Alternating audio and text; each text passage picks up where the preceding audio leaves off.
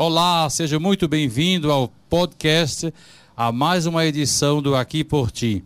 Neste espaço, a gente traz reflexões sobre o autoconhecimento, equilíbrio mental e a busca por uma vida mais feliz. Sou o Padre Virenberg José e estou aqui por ti neste hashtag 28, a emoção do torcedor em época de Copa do Mundo tempo da Copa do Mundo é sempre uma alegria, principalmente para o povo brasileiro, que nunca ficou fora de nenhuma dessas Copas em todas as suas edições, desde 1934 até os dias atuais. E esse momento, ou nesse momento, a nação inteira se une para torcer e se emocionar, Brasil afora. É realmente um tempo diferente para todas as pessoas, onde o patriotismo patriotismo reina e a ansiedade pela vitória da seleção rumo ao Hexa toma conta das ruas, esquinas e sala de estar, trabalho em todos os locais.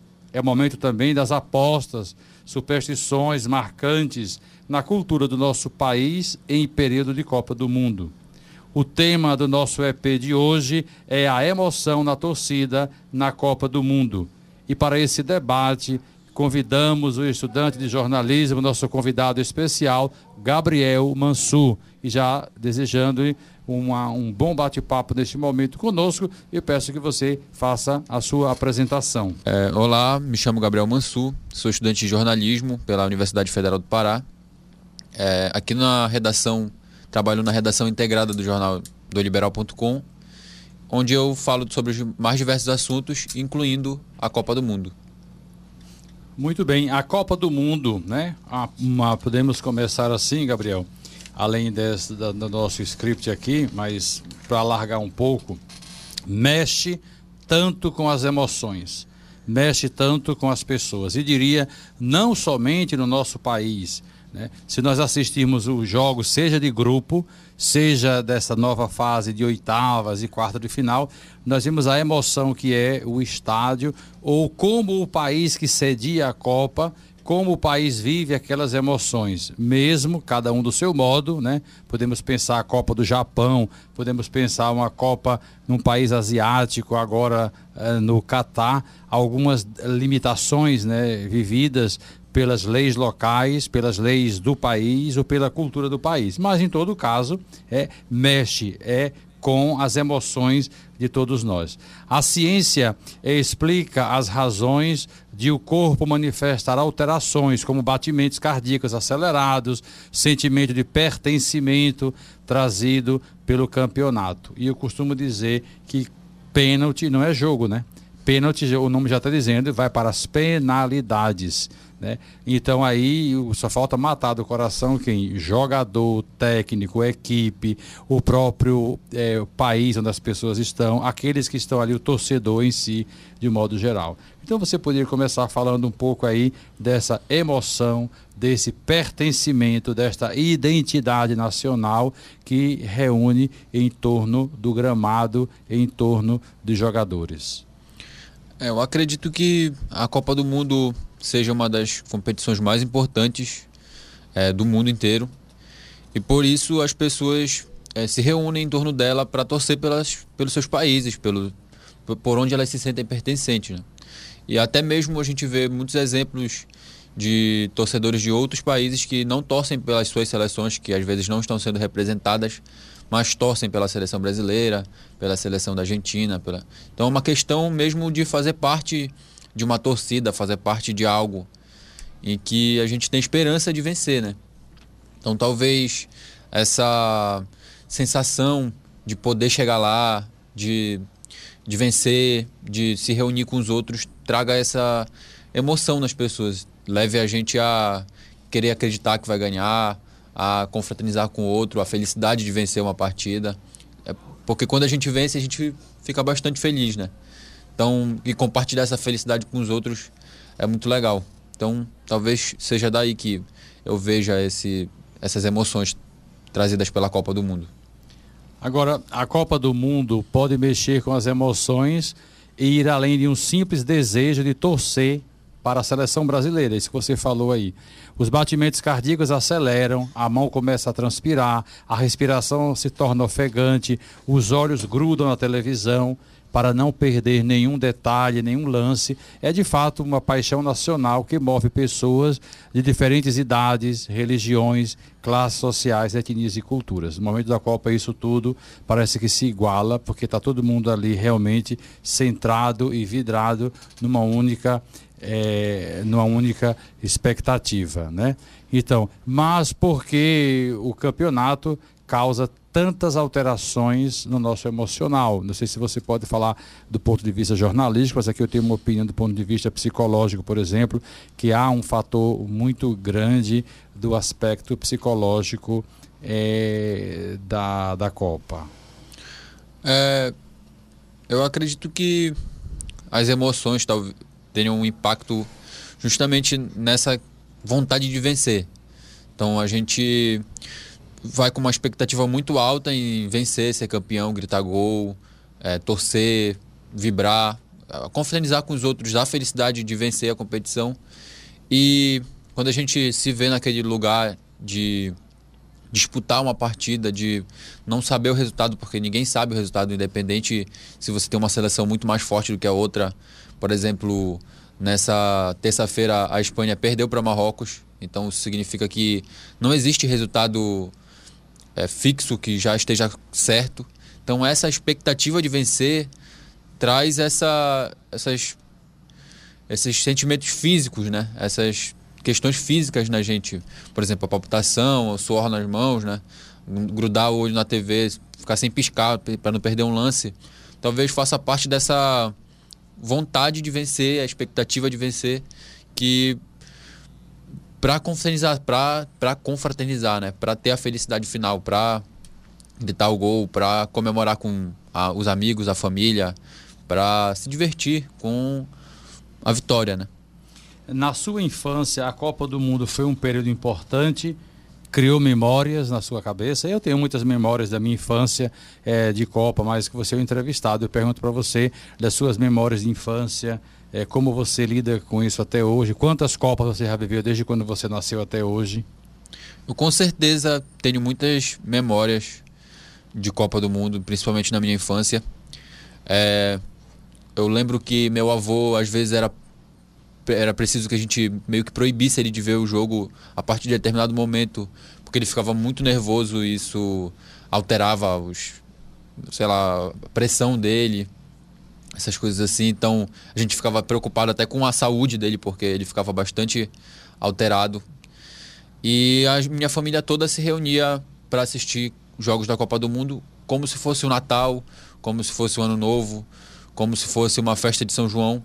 É, a gente sempre se reunia, toda a família, todos os vizinhos, todos os, os amigos, e comemorava quando, quando vencia. Eu acho que estou na minha sétima Copa do Mundo. Eu nasci em 1998, então eu peguei a primeira Copa recém-nascido, com os três meses de, de, vida. A Copa de 2002, que a gente foi campeão, eu não tenho lembranças, não tenho memórias, mas a partir daí eu tenho várias memórias, desde 2006, tenho várias memórias, assim. As memórias das felicidades, das decepções. Eu lembro do 7 a 1 de quando o Brasil perdeu de 7 a 1 de ver meu avô muito triste também, que é uma lembrança bastante clara assim para mim, mas também lembro dos momentos de felicidade, das comemorações, dos outros jogos que a gente venceu, né? Então foi uma época que marcou bastante a minha infância, com certeza. O símbolo, Gabriel, mais marcante do período da Copa para você?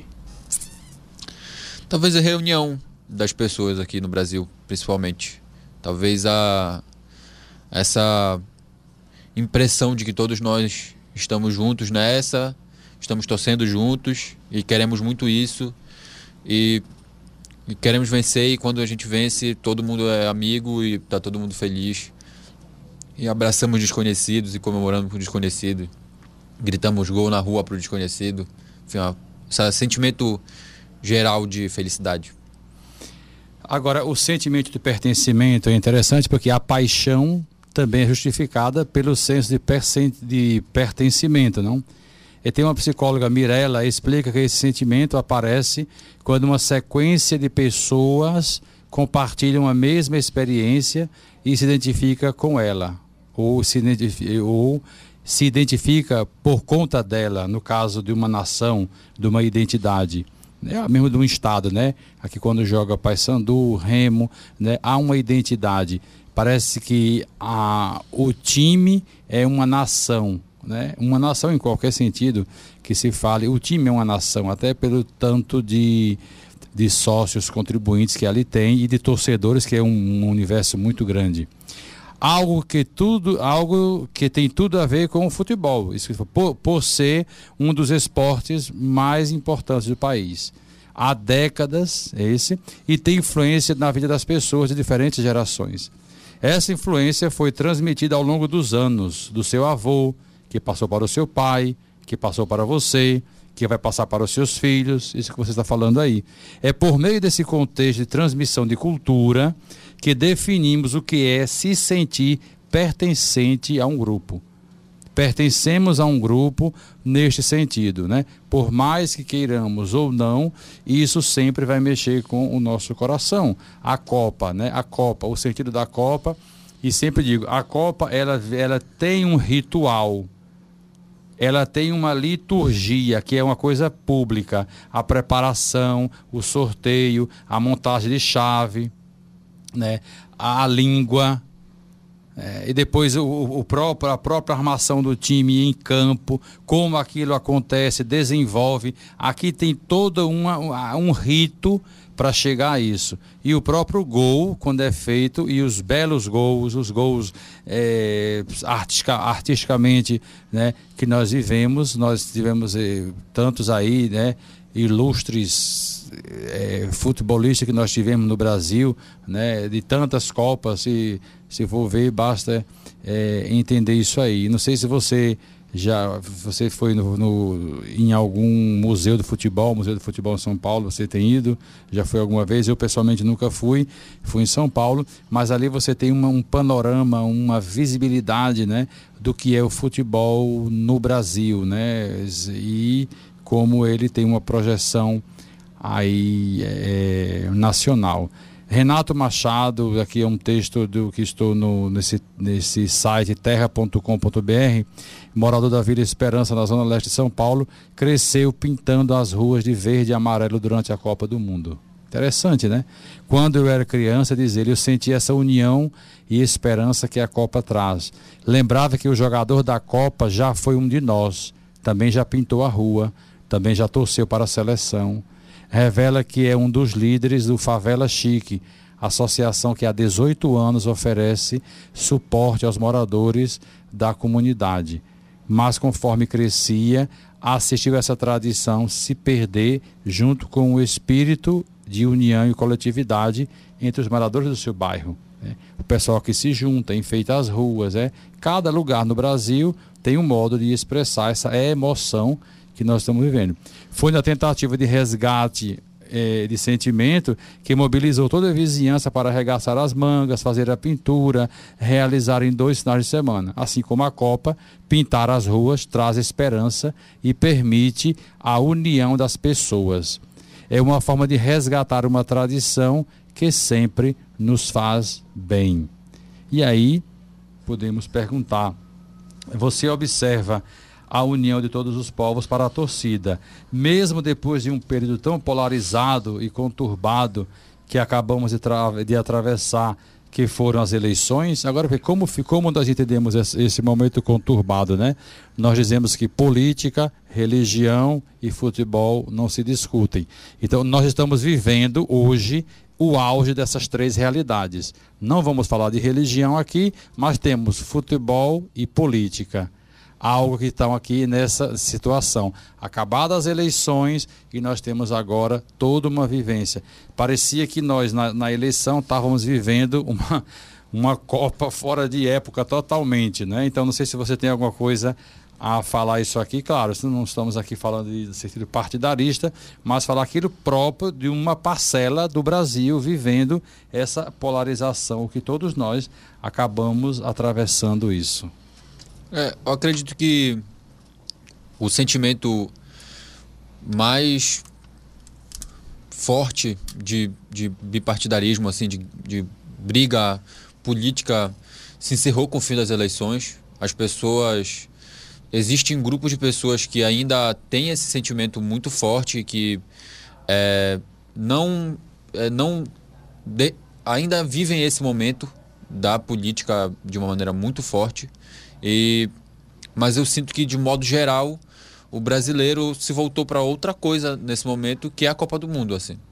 É, mesmo que nós tenhamos as nossas questões ideológicas, as nossas ideias de política e de mundo, é, uma boa parte das pessoas é, se reuniu em torno da Copa do Mundo. Então, mesmo a, dentro da minha família, a gente teve alguns conflitos por conta de política, mas nesse momento de Copa do Mundo a gente se reuniu é, esquecendo algumas, alguns pontos de vista ideológicos, assim, digamos, digamos dessa forma.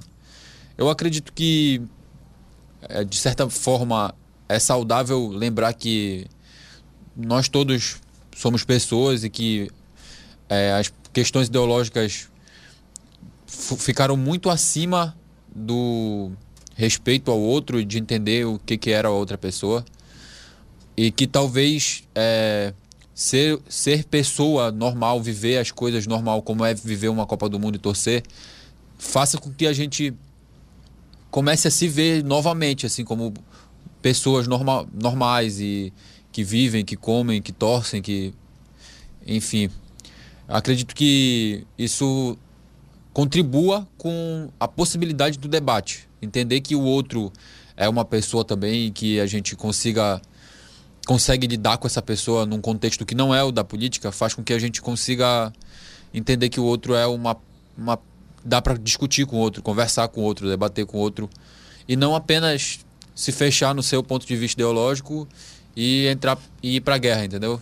É, dá para a gente entender que existe um outro ponto de vista, que a outra pessoa é normal, ela é uma pessoa que vive, etc., que tem as suas ideias e por ver essa pessoa num contexto normal de vida, a gente talvez se sinta mais confortável para debater as questões que tem ferido bastante gente, né? Porque a gente tem vivido por um problema, por um momento muito conturbado politicamente, assim, né? Então talvez a Copa tenha contribuído para a gente voltar a ver o outro como uma pessoa mesmo e não só como adversário político. Agora, os significados e sentimentos que envolvem uma Copa do Mundo, né?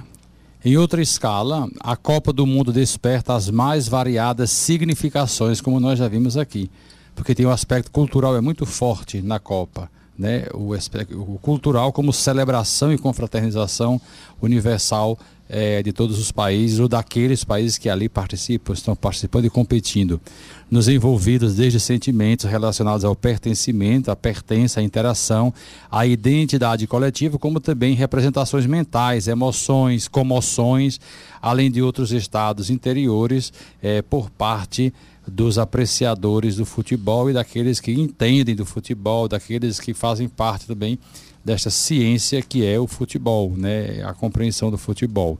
E a Copa do Mundo tem uma importância muito grande para as pessoas, porque é um momento para relacionamentos.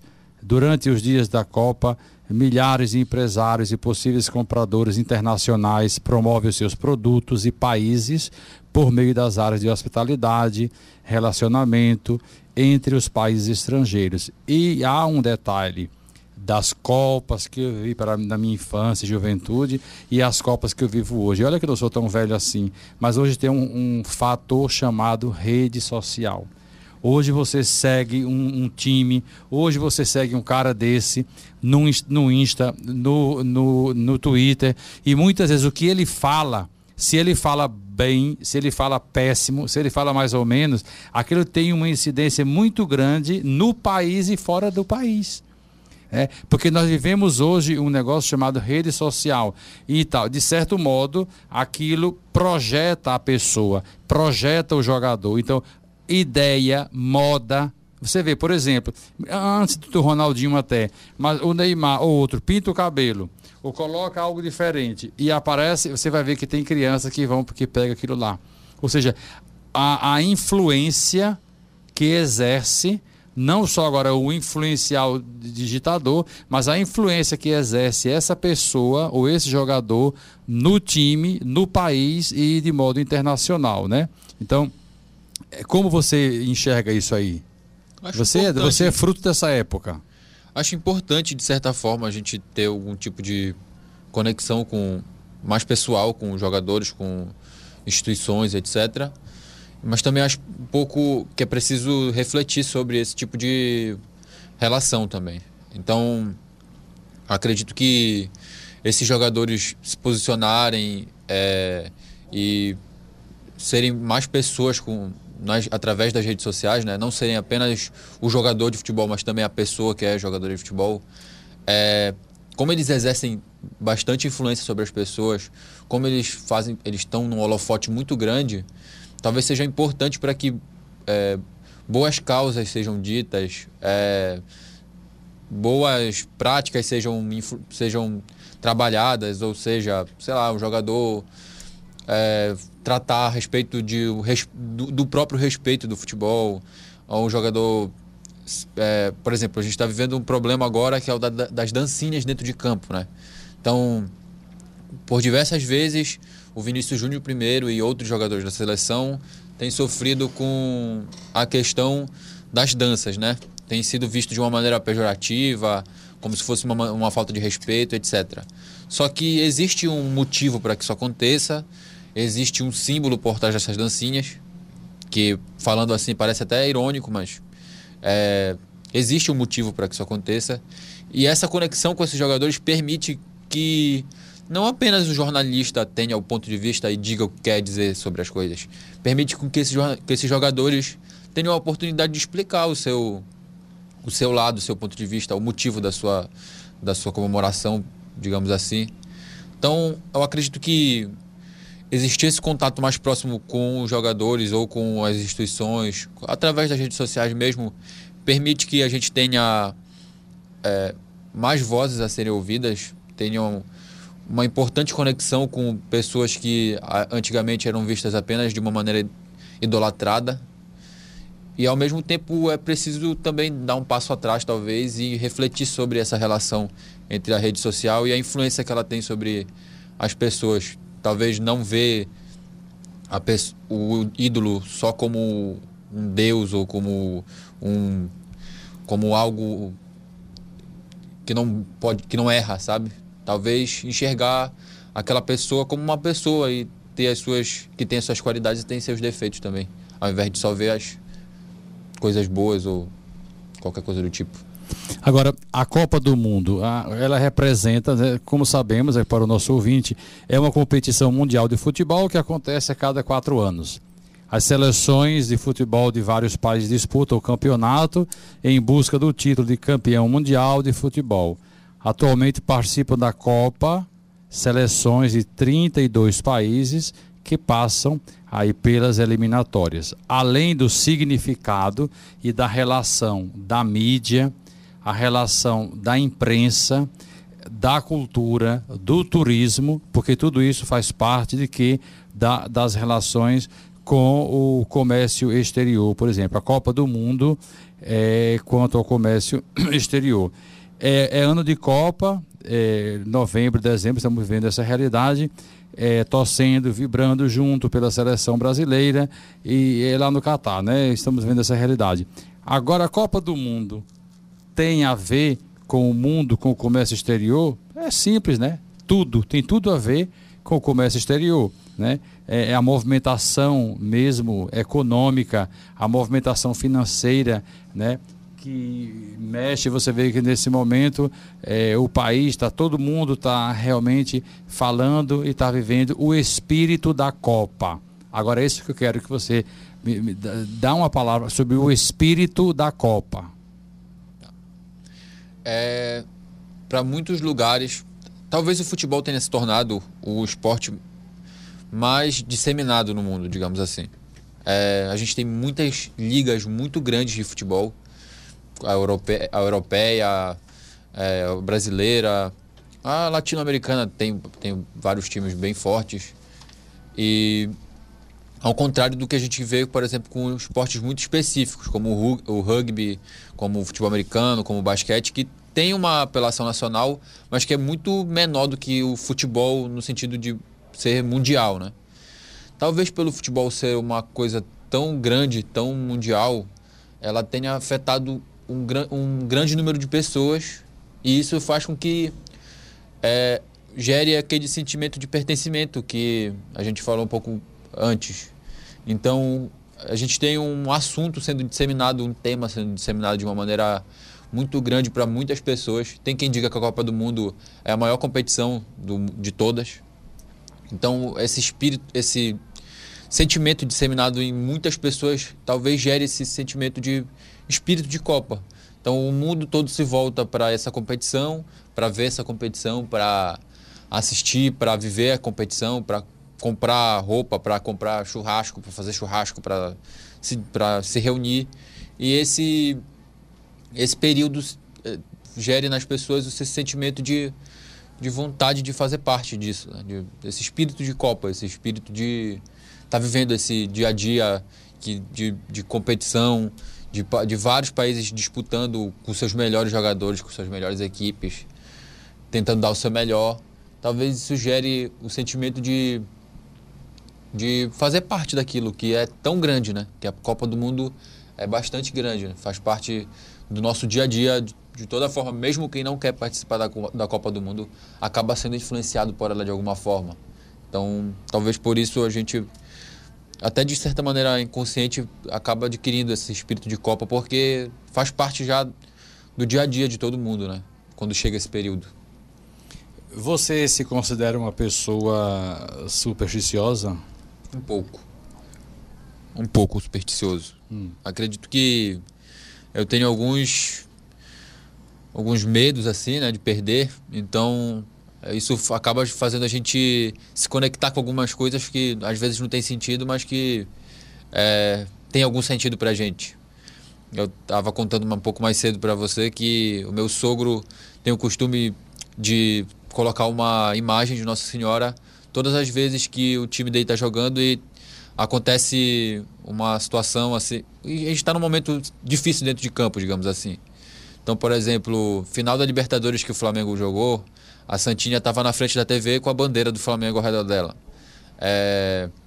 Agora, durante a Copa do Mundo, tem jogo do Brasil, a Santinha aparece com a bandeira ao redor. E a Santinha é voltada para a TV, virada de frente para a TV. Ela não pode ficar de costas para a TV. Ela assiste o jogo também junto. Hum. Então eu sinto assim: a gente não vê uma relação racional com relação à Copa do Mundo e às nossas superstições, mas que elas dão um certo alívio para a gente, de, de certa forma, naquele momento de tensão. assim. Então, vestir uma camisa vai fazer eu ficar um pouco menos ansioso? Então, eu vou vestir uma camisa. Ah, colocar a Santinha para assistir o jogo vai me deixar um pouco menos ansioso. Então vou adquirir esse esse símbolo para mim. Eu, se não fizer mal para ninguém, ah, se, não, se eu não tiver que cometer nenhum crime para a minha a minha superstição não tenha nada a ver com fazer mal para o outro, não vejo algum pro, muito problema assim, sabe? Se não me afeta de uma maneira negativa, se serve apenas para me para me aliviar no momento de tensão, eu vejo a superstição como uma coisa positiva. E eu tenho um pouco de superstição assim, mas nesse sentido de aliviar um pouco a tensão durante o jogo ou esse momento mais complicado. O Brasil torce muito pelo futebol por causa de nosso histórico na Copa, como já, como já falei. Você acredita que essa torcida vibrante continuará com as próximas gerações? Como você vê a juventude de hoje né, a adolescência de hoje e com esta, esta vibração, com esta pegada do futebol? Ó, a próxima geração que estiver próxima de mim, as pessoas que estiverem próximas de mim, eu espero transmitir esse sentimento de Copa do Mundo, porque eu acredito que seja muito legal. É muito é muito bom viver esse momento, é legal, é emocionante viver esse sentimento, esse momento de Copa do Mundo. Eu não sei se esse sentimento se tornaria generalizado nas próximas gerações, porque a gente vê um pouco de dispersão hoje em dia com relação à, competição mesmo. É, eu lembro que na minha infância a gente se reunia na vila da casa da minha avó com as famílias, com os vizinhos, com os amigos. E hoje em dia a gente não vê mais muito isso assim. Talvez é, as pessoas têm sido um pouco, têm vivido isso um pouco de maneira mais individual. Algumas a gente não vê mais uma rua pintada, muito difícil, uma rua enfeitada com bandeiras, etc. Eu não sei se foi por, se isso aconteceu porque esse foi um ano muito difícil para o Brasil assim, justamente por as questões políticas, né? Mas eu não sinto muito esse sentimento disseminado de maneira geral. Vejo as pessoas de uma maneira vivendo a vida um pouco mais individual, individualmente para todas as coisas, não apenas para a Copa do Mundo. E a nova geração tem um pouco desse sentimento assim de ser um pouco mais individual, sabe? Então eu vejo os adolescentes às vezes não assistindo o jogo com a própria família, tá às vezes vendo dentro do quarto enquanto os familiares estão assistindo na sala. Isso eu vi acontecer mesmo na minha família, sabe? Então assim, eu só espero que esse sentimento não morra porque é muito legal se reunir. Como eu disse anteriormente, a gente viveu um momento político muito difícil e durante a Copa do Mundo algumas relações foram resgatadas. Porque o sentimento geral de felicidade e de vontade de vencer tomou conta das pessoas e reuniu as pessoas novamente. Então é um pouco interessante assim. Por isso que eu acredito, viu, que o Brasil é, teria que ganhar essa Copa. Eu acredito que vai ganhar. Teria que ser hexa, porque, se nós, por exemplo, a Copa de 70 eu não vi. A Copa do Tricampeonato Pelé. Depois de 70 a 94, o Tetra eu assisti. Eu vi, vi o Tetra. O Tetra, 24 anos depois. Depois, 18 anos depois, o Brasil é pentacampeão, que fez exatamente em 2002 a Copa do Japão, né, Nico? Copa do Japão ali, 2002, o Brasil é, é e depois de 2002 para 2022, nós estamos aí há 20 anos. E por uma série de situações que nós estamos vivendo atualmente, eu acredito que seria um momento de unidade é, nacional muito boa né, se o Brasil conseguisse é, esse título do ex-campeão mundial. E a gente tem que torcer por a gente mesmo, porque senão o outro vem na nossa frente e leva, né? Sim. Porque tem outras seleções que é tricampeão, tetracampeão. A Itália é tetra, mas está duas Copas fora né, é, da, da, da competição. Então seria um sentimento muito bom nesse momento para todos nós. Gabriel, eu gostaria que você fizesse suas considerações finais e você fique com essa palavra final aí. Estou é, torcendo muito para o Brasil. Quero muito que a gente vença. Acredito que a gente tem uma capacidade de vencer. É muito bom ver os jogadores felizes jogando e satisfeitos e com vontade de vencer, o que a gente não via muito nas últimas edições da Copa do Mundo da seleção brasileira feliz e querendo vencer e, e disseminando esse sentimento de, de vitória, de, de vontade de, de ganhar. É, eu também acho importante para o brasileiro trazer essa Copa, a gente vencer essa Copa, ter uma felicidade assim generalizada, né? Que não seja apenas de um lado ou de outro, mas uma felicidade que seja compartilhada por todo mundo. E tenho esperanças de, de ver o Brasil ser hexa. Eu, como eu disse antes, eu não lembro do Brasil vencendo a Copa de 2002. É, mas eu já senti a sensação de ser campeão olímpico, eu já vivi, já vi meu time, o Paysandu, ser campeão. Eu já vi o, meu, o Brasil ser campeão em outros esportes. E eu sei como é ficar feliz por, ser, por vencer, sabe? E é uma sensação muito boa. Então eu espero. Se a Copa do Mundo é a maior competição de todas, eu imagino que a felicidade seja a maior felicidade de, de todas com relação ao esporte, né? Então, tenho vontade de ver essa seleção ser campeã e acredito que esse ano a gente possa vencer. Sem falar que na Copa nós vivemos também uma certa mística, né? Muito bem, você acabou de ouvir mais um episódio do Aqui por Ti, um podcast focado na reflexão de nossas jornadas pessoais junto às vivências dos acontecimentos, buscando incentivar o bem-estar e alimentar a espiritualidade. Muito obrigado ao Gabriel Mansur, nosso estudante de jornalismo e nosso convidado especial deste nosso episódio, hashtag 28. E você pode nos acompanhar pelo LibPlay pode nos acompanhar pelo Spotify e pode nos acompanhar pelo podcast do iPhone é, e nessas plataformas principais que nós temos o nosso é, Aqui por Ti.